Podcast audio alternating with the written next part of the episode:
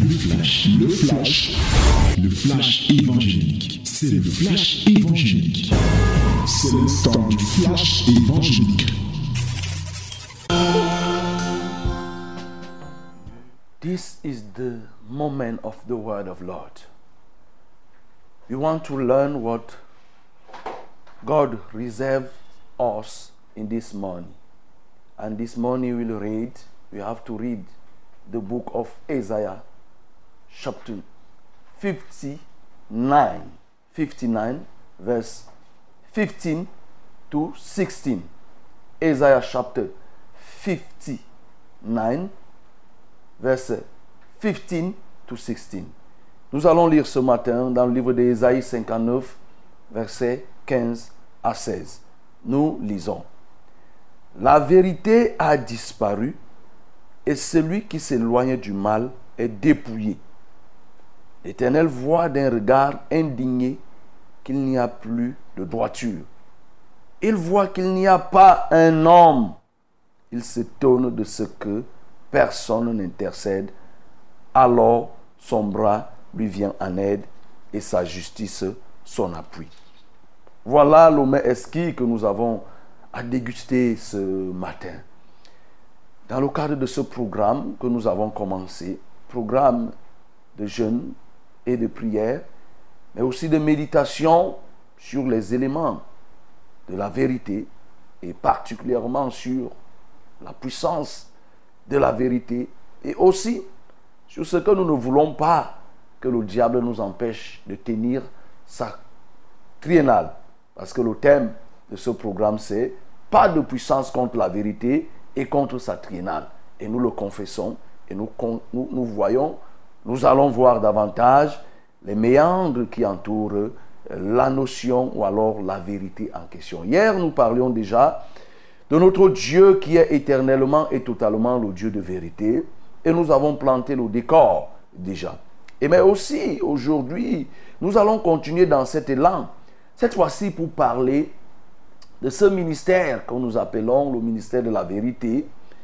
Parce que, effectivement, Dieu, le Dieu de vérité, a suscité, il y a 20 ans aujourd'hui, le ministère de la vérité, auquel nous appartenons, oui, le ministère de la vérité, à qui appartient aussi la radio, Success Radio, Vérité TV aussi. Il faut toujours le savoir, c'est pour les assemblées de la vérité. Et il y a 20 ans aujourd'hui, naissait donc cette, cette communauté, si on peut le dire. Et le ministère de la vérité naissait des cendres d'une autre communauté parce qu'il y avait ce qui n'allait pas totalement bien. Et le Seigneur va donc se révéler à son serviteur, le reverend Charles Roland Banekat, qui est l'ambassadeur principal. Ah oui, c'est à lui que Dieu va révéler la vision de ce ministère.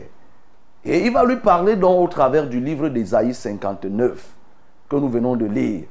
Oui, il va lui parler.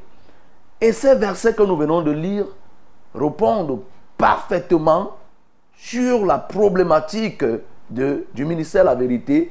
Problématique que vient résoudre le ministère de la vérité. En d'autres termes, la question que vient affronter, vient adresser le ministère de la vérité.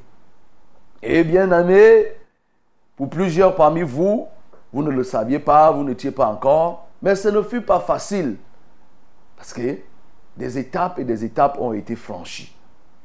Et des difficultés ont été rencontrées, nous en parlerons plus tard. La vision a été donnée. La mission même a été donnée.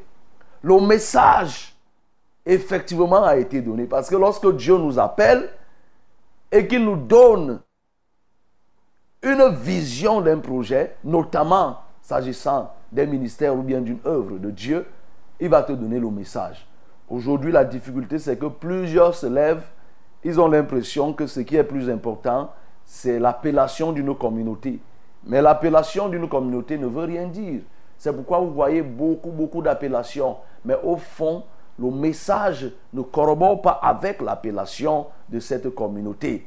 Ah, vous voyez là, quand on dit ministère la vérité, c'est pourquoi on prend par exemple un temps pour parler de la vérité. Il y a tout un enseignement sur la vérité. Et cette vision, se trouve effectivement dans l'enseignement qui est donné. Il y a tout un enseignement. Et la vision du ministère de la vérité, c'est bel et bien de répondre à l'appel qui est lancé ici, dans Ésaïe 59.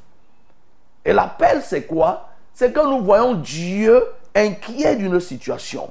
Dieu dérangé d'une situation. Et la situation, c'est quoi? C'est que la vérité a disparu et celui qui s'éloigne du mal est dépouillé. Le problème que Dieu voit ici, c'est que la vérité a disparu. Première des choses. Mais sa peine ne se limite pas là. Sa peine va encore plus loin en ce sens que l'Éternel voit d'un regard indigné qu'il n'y a plus de droiture. Ça vient s'ajouter. Là, bien sûr, lorsque la vérité disparaît, il n'y a plus de droiture. Puis encore, c'est qu'il voit qu'il n'y a pas un homme. Il voit qu'il n'y a pas un homme. Tu peux souligner cela. Il voit qu'il n'y a pas un homme. Il s'étonne de ce que personne n'intercède. C'est ça la réponse qui est donnée par la naissance du ministère de la vérité. Dieu s'indigne que, effectivement, il n'y a plus de droiture. Mais le mal que Dieu ressent encore le plus, c'est que il n'y a personne qui se lève pour dire, mais voilà, je veux restaurer la vérité. Et bien aimé, si Dieu lui vient te donner une parole comme celle-ci, toi tu comprends comment? Tu comprends directement qu'il faut mettre en place la vérité. Un ministère, une œuvre de vérité. Et c'est pour ça qu'on va parler du ministère de la vérité, des assemblées de la vérité. Donc cette, vision, c'est de répondre à l'appel lancé par ce verset. Et en répondant à cet appel, il y a des actes à poser. Premier acte, c'est de bâtir une armée, une armée constituée des soldats de la vérité. Des gens qui vont défendre la vérité, qui vont l'annoncer, non sans avoir vécu dans cette vérité. C'est-à-dire avoir des gens qui acceptent Jésus-Christ, qui décident d'abandonner le mensonge et désormais de vivre selon la vérité. C'est de former une armée, une armée des hommes vrais, des hommes de la vérité, qui vont combattre le mensonge et défendre la vérité. C'est ça. Et quand Dieu donc vient donner cette vision, c'est pourquoi, bien aimé, quand je viens te parler là, ça rentre dans la ligne droite, dans l'instruction de notre Dieu, mais surtout dans la réponse que nous faisons de l'appel de Dieu. La réponse que nous donnons à l'appel de notre Dieu qui dit que mais voilà, je cherche quelqu'un. Il s'indigne qu'il n'y a personne. Dieu cherche quelqu'un et il n'en trouve pas. Il voit qu'il n'y a personne. Il s'étonne de ce que personne intercède. Et quand nous répondons, alors nous venons faire des hommes et des femmes qui servent Dieu au moyen de la vérité en se fondant sur la vérité. Parce que nous-mêmes, nous le disons et nous allons toujours le dire, la vérité a disparu. Il n'y a pas la vérité. Ça, c'est un secret de Polichinelle. C'est connu de tout le monde. C'est difficile. Et quand tu veux dire la vérité, Dieu l'a prévu. Effectivement, ceux qui veulent dire la vérité, ils sont dépouillés. Voilà, ils trébuchent. C'est-à-dire que quand tu dis la vérité, tu deviens quelqu'un qui est dépouillé. Tu deviens peut-être quelqu'un qui est honni, qui est rejeté. Mais ce n'est pas pour autant que tu ne dois pas être quelqu'un de la vérité. Donc le ministère de la vérité est la réponse à l'appel lancé par Dieu dans ce contexte. Oui, L'appel que Dieu lance dans ce verset, le ministère de la vérité répond. Il donne donc une vision. Cette vision est avec un message. C'est pour ça que vous allez voir le message qui est prêché. C'est un message clair. C'est un message qui amène les hommes à la repentance. C'est un message qui amène les hommes à vivre dans la vérité. C'est tellement important, bien aimé, que les hommes ont pensé que pour réaliser même les choses, il fallait aller à tel ou tel endroit chercher des messages de ceci, de telle ampleur, sans savoir que la puissance même de Dieu agit dans la vérité. C'est pour ça que nous voyons ce verset de 2 Corinthiens 13, verset où il dit qu'il n'y a pas de puissance contre la vérité, nous n'en avons que pour la vérité. Et oui, c'est pourquoi lorsqu'on se fonde sur la vérité, on va dire la vérité, mais c'est une vérité qui va s'accompagner avec la puissance parce que la vérité, elle agit elle-même elle a les moyens pour se défendre. Et Dieu décide donc de parler à son serviteur au moyen du livre d'Ésaïe. Ce n'est pas anodin. Ce n'est pas pour rien. Ésaïe qui veut dire le Seigneur qui sauve, le Seigneur sauveur, ce n'est pas pour rien. Et lorsque nous lisons dans le livre, nous regardons le livre de Ésaïe, c'est un livre qui a un découpage. Voyez, c'est un livre qui parle dans la première partie des événements historiques, qui parle de ce que Dieu, ce que Dieu a fait, comment Dieu a vécu, la manière dont Dieu veut vivre avec le peuple d'Israël. Et ça, ça part du chapitre 1 au chapitre 39. À partir du chapitre 40 jusqu'au chapitre 56, nous voyons là, ça, après les événements historiques, nous parlons maintenant du temps messianique. Cette étape, cet intervalle parle du temps messianique. C'est notamment le lieu où Dieu commence à parler, c'est-à-dire le prophète annonce des choses qui vont se réaliser au travers du Messie. Et en l'occurrence, nous avons ce chapitre que nous connaissons très bien, Ésaïe 53, lorsque la Bible parle de Jésus comme le Messie. Il s'est chargé de nos fautes. Ce sont ses maîtrisses, par ses maîtrisses, nous sommes guéris. Ça là, c'est le temps messianique. À partir de Ésaïe 56, nous voyons jusqu'à la fin. Là, on parle des temps de fin, ce qu'on appelle les temps eschatologiques, qui nous concernent davantage et qui sont rapportés au niveau d'Apocalypse, c'est-à-dire les choses qui vont arriver. La particularité de ce livre, effectivement, c'est que Ésaïe est l'un des prophètes les plus prolixes que Dieu ait utilisé. Oui, parce que Ésaïe est le prophète le plus repris dans la Bible. Quand nous lisons, vous allez voir dans le Nouveau Testament plusieurs auteurs, que ce soit Jésus, les apôtres, ils vont citer Esaïe tel que Esaïe a dit, tel que Dieu a parlé au travers d'Esaïe, tel que Dieu a dit. Vous voyez, c'est repris au moins 20 fois par les disciples et par Jésus lui-même et par les disciples.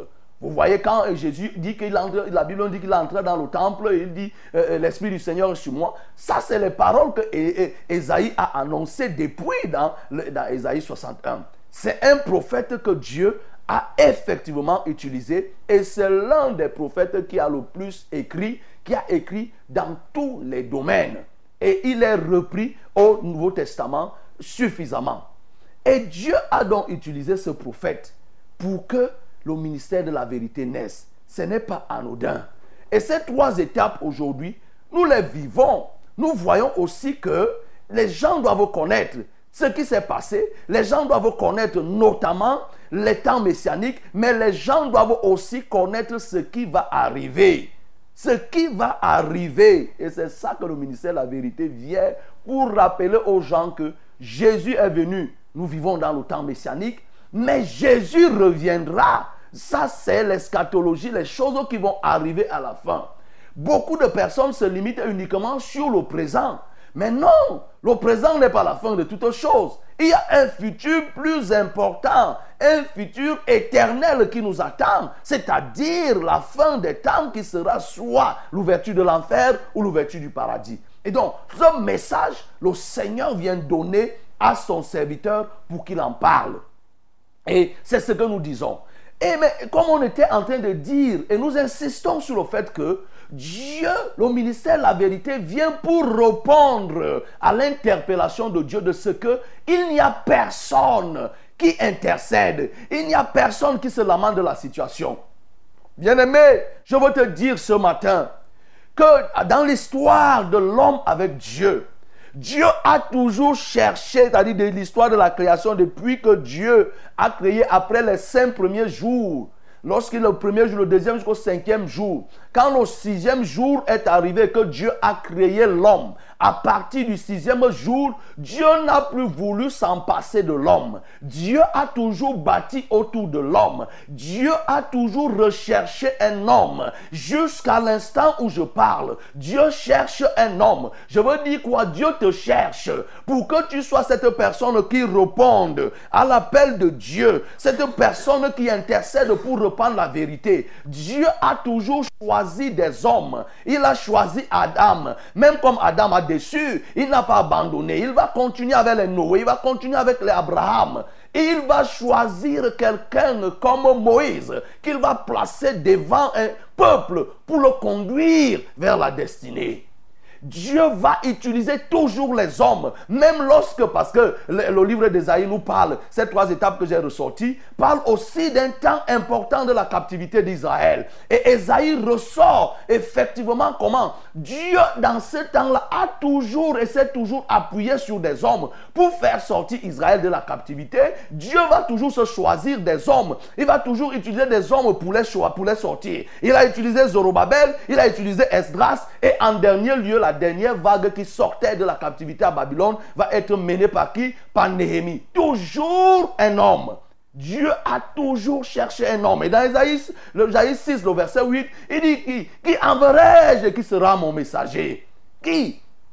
Dieu cherche toujours un homme. Et dans Ézéchiel 22, verset 30, Dieu cherche un homme qui se tienne à la brèche. Et donc, ce message retentissant à l'oreille de son nom a suscité en lui ce ministère. Ce message n'est pas uniquement pour lui. Ce message est pour toi qui m'écoutes. Ce message est pour les communautés dans lesquelles la vérité a disparu. Dieu veut que les hommes se lèvent. Dieu veut que les hommes se lèvent pour se mettre à sa disposition. Oui, pour qu'il fasse la volonté de Dieu au moyen de la vérité. Est-ce que tu peux être ce matin cet homme, mon bien-aimé? Est-ce que tu peux te lever comme Zorobabel s'était levé, comme Esdras, Esdras s'était levé, comme Néhémie s'était levé pour sortir le peuple d'Israël de la captivité, comme Moïse s'était levé pour sortir, oui, Israël de l'Égypte. Est-ce que tu peux être cet homme ce matin, cet homme qui décide de sortir sa famille du mensonge, cet homme qui décide de sortir sa ville, son village, son pays tout entier, sa communauté du mensonge Dieu cherche d'abord un homme avant un peuple. Dieu cherche d'abord un homme avant le peuple. Parce qu'il sait que s'il a un homme, il y aura un peuple. Mais s'il y a un peuple sans homme, le peuple va se disperser. Et oui, c'est la réalité. Et tu peux être cet homme ce matin. Tu peux être cet homme qui se lève et qui décide de marcher dans la vérité. Oui, Jésus lui-même est venu pour répondre à cet appel de l'inquiétude de notre Dieu par rapport à la vérité. Et dans Jean chapitre 18 au verset 37, la Bible nous dit que Jésus est venu, il est né pour rendre témoignage à la vérité. Tu peux aussi être le témoin de la vérité ce matin. Tu peux être le témoin de la vérité, celui qui prêche la vérité, qui vit la vérité et qui répand la vérité autour de lui. Dieu cherche un homme Dieu cherche un homme. Tu n'es pas d'abord obligé d'être avec quelqu'un. C'est toi que Dieu veut. Si tu veux, tu acceptes Dieu, alors Dieu te fera quelqu'un qui va aider les autres à sortir. N'attends pas que vous soyez deux, trois, quatre, cinq pour la sortie, pour être des hommes de vérité. Non. Deviens un soldat de la vérité dès ce jour. Dieu a besoin.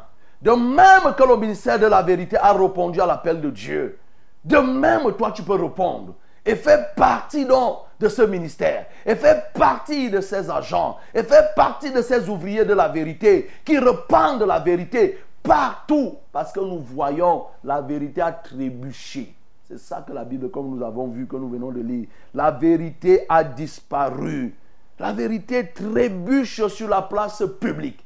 Les gens mentent sans coup férir. Alors, bien aimé, tu peux être cette personne dans ton rayon, dans ton cercle réduit. Tu es marié, tu peux faire, tu peux être celui qui prêche la vérité là, dans ton foyer. Tu convertis. Tu es élève dans ton établissement. Tu peux être un agent de la vérité.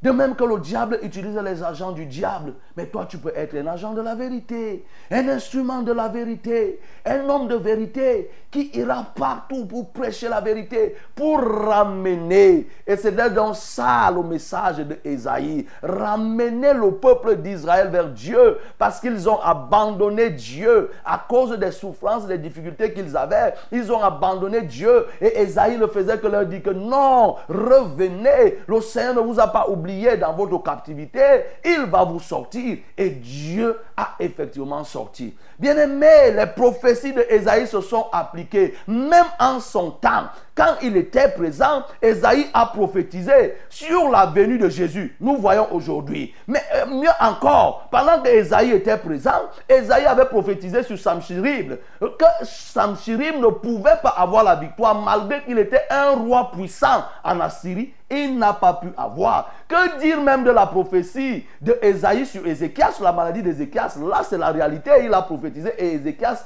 devait mourir, mais Ézéchias est revenu à la vie. Esaïe a prophétisé sur Cyrus, ce roi perse qui devait contribuer, un païen qui devait contribuer à la sortie d'Israël. Alors, tout ceci était dit pourquoi? Parce que effectivement, Esaïe a aussi prophétisé dans les éléments eschatologiques, les éléments de la fin, que Jésus-Christ reviendra. Et Jésus-Christ reviendra pour sauver qui? Ces hommes que j'appelle ce matin. Toi que j'appelle ce matin pour que tu sois un homme de vérité, un agent de la vérité, un proclamateur de la vérité, quelqu'un qui marche selon la vérité. Ce sont ces hommes que Jésus-Christ viendra pour sauver. Comme Esaïe a prophétisé, ça s'est réalisé, il a prophétisé aussi que Jésus reviendra pour sauver les hommes et les femmes de vérité. Bien-aimé, tu peux être cette personne de la vérité. Et Jésus viendra te sauver. Et comme tu ne peux pas accepter d'être sauvé seul, il faut que tu amènes les autres au salut au moyen de la vérité. Nous avons un grand enjeu. Dieu ayant donné la vision, ayant donné le message, il y a un défi qui nous reste à relever. Le défi, c'est de faire des nations de vérité, de faire des villes de vérité, de faire des camps de vérité, de faire des hommes de vérité, de faire une tribu de la vérité. Et non pas cette tribu qui se déchire pour, discuter les terres et autres, mais une tribu de la vérité qui sera éloigné des tribus charnelles. Dieu te veut pour cet enjeu. Dieu te veut pour ce défi, mon bien-aimé. Alors lève-toi. Réponds ce matin à l'appel. Dieu s'indigne. Pourquoi tu laisses que Dieu continue à s'indigner? Pourquoi tu laisses que Dieu continue à souffrir? Pourquoi tu ferais que Dieu continue à souffrir? Il crie et tu entends son cri. Il te veut, mais tu continues à résister. Pourquoi? Mais sache que si tu résistes, le Seigneur te résistera. Il dit que puisque j'appelle et que vous ne répondez pas, et je tends ma main, et personne ne saisit. Lorsque vous m'appellerez, je ne répondrai pas. Lorsque vous serez en train de souffrir, je me rirai de vous. Ça, c'est dans le livre de Proverbes chapitre 1. Dieu rit souvent des peines des hommes. Oui, lorsque la terreur vous accablera, je fermerai mes oreilles. Dieu, quand lui, il t'appelle comme il t'appelle, mon bien-aimé, et que tu résistes, tu joues au grand, tu joues aux intéressants, à un moment donné, le temps arrivera. Tu auras besoin du Seigneur. Lui aussi va jouer aux intéressants. Il va jouer aux résistants. Comme tu ris aujourd'hui, on dit rira bien qu'il rira le dernier. Le Seigneur lui va rire. Non, mon bien-aimé, tu peux répondre à l'appel du Seigneur. Le Seigneur t'appelle ce matin. Le Seigneur t'appelle à répondre à la vérité, au message de la vérité. C'est un message qui concerne tous les peuples. Tous ceux qui sont dans les églises mortes, à l'église catholique, l'église presbytérienne, évangélique, les témoins autres. Ce message de la vérité s'adresse à eux. Ce message s'adresse à tous ceux qui sont dans les églises où ils disent de réveil. Ce message s'adresse, marche dans la vérité, prêche la vérité, vit dans la vérité, amène la communauté dans la vérité, à vivre selon la volonté de Dieu et que chacun de ta communauté soit un témoin de la vérité. Voilà, c'est un message qui est qui transcende les clivages euh, euh, dénominationnels. C'est un message qui vise à rebâtir, à ramener même ceux qui ont fléchi. Il y a des communautés qui vivaient dans la sainte doctrine, qui ont, qui ont abandonné la vérité. Le message de la vérité a un objectif, les ramener. Et tu peux donc être ce Zorobabel. Tu peux être cet Esdras. Tu peux être ce Néhémie. Tu peux être ce Moïse. Tu peux être, euh, oui, cette personne que Dieu utilise dans ton environnement. Une seule chose, réponds à l'appel de Dieu. Ne regarde pas tes qualités actuelles. Dieu appelle les non-qualifiés, les non il les qualifie et il les envoie. Ah oui, à ceux qu'il a connus d'avance, il les a prédestinés. Ceux qu'il a prédestinés, il les a appelés, il les a appelés, il les a justifiés. Il les a justifiés, maintenant, il les couvre de gloire. Dieu peut faire pour toi. Décide-toi ce matin et tu verras. Que le nom du Seigneur, Jésus soit glorifié. Amen. C'était le flash, le flash évangélique. C'était le flash évangélique.